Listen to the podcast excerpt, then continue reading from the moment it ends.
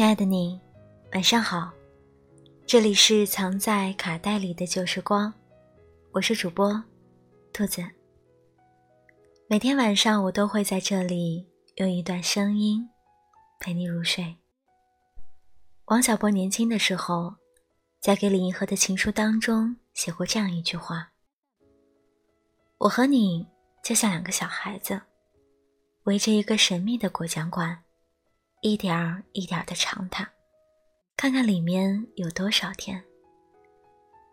其实不只是当时的李银河，即便换成任何一个情窦初开的女孩，在读到这句的时候，都有可能被对方的有趣比喻吸引住，然后在心里升起了一团甜蜜的蘑菇云。好看的面孔人人都喜欢，可长久反复的看。谁都会有厌倦的那一天，但是有趣的灵魂就不同了。它就好像天边的云朵一样变幻多端，让另一个人流连忘返。事实上，好的感情一定是相互吸引的，就像磁铁一样，让他愿意靠近你。而这种吸引力也是一个人最大的感情竞争力。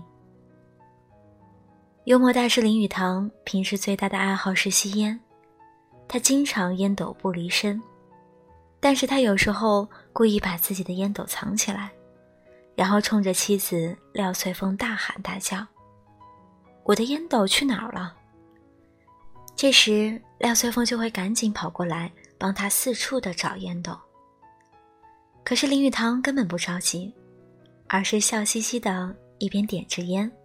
一边看着妻子忙得团团转，等廖翠凤明白过来，正要生气的摔门而去的时候，林语堂却一把把她拉进怀里，一边吻她，一边说：“我一个人在书房里太无聊了，想你嘛。”林语堂表面上如此的幽默顽皮，其实骨子里对感情深度自信。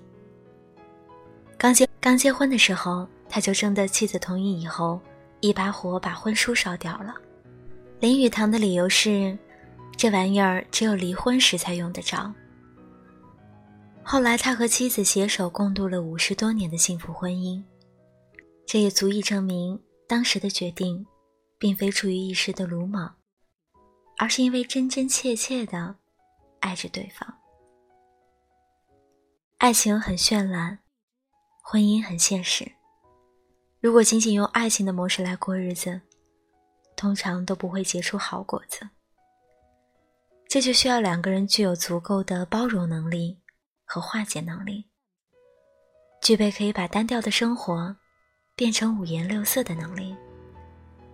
如果你真的爱他，除了应该把自己的真心给他之外，最好也能把自己有趣的灵魂献出来，好让你们面对苦痛磨难的时候。还能一起抱着痛哭，笑着流泪。杨绛曾经在书里讲过钱钟书的一段趣事儿。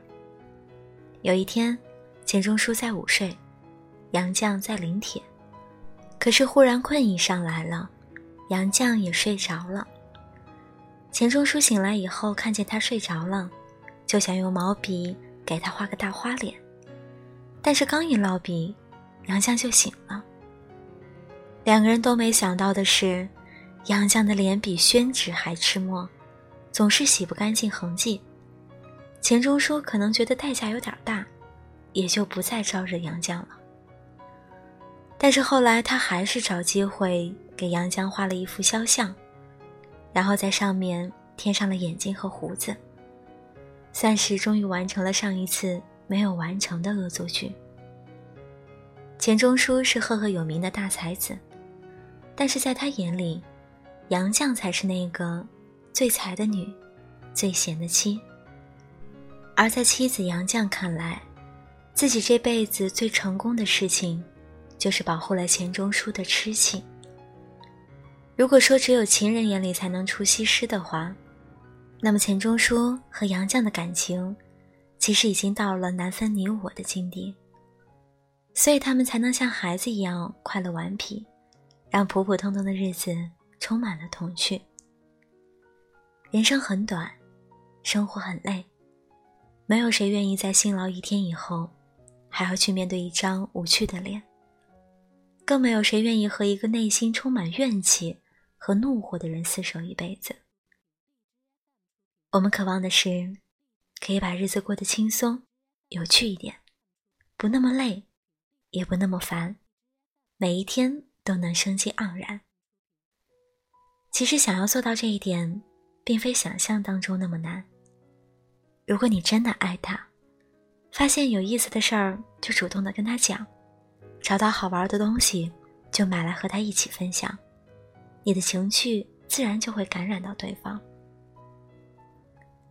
有意思的人能让生活少一些烦恼，也能让感情多一些美妙。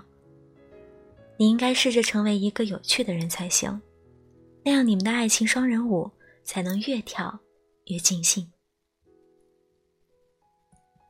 事实上，有趣是一种感情智慧，一种处事的态度，一种生活的格调。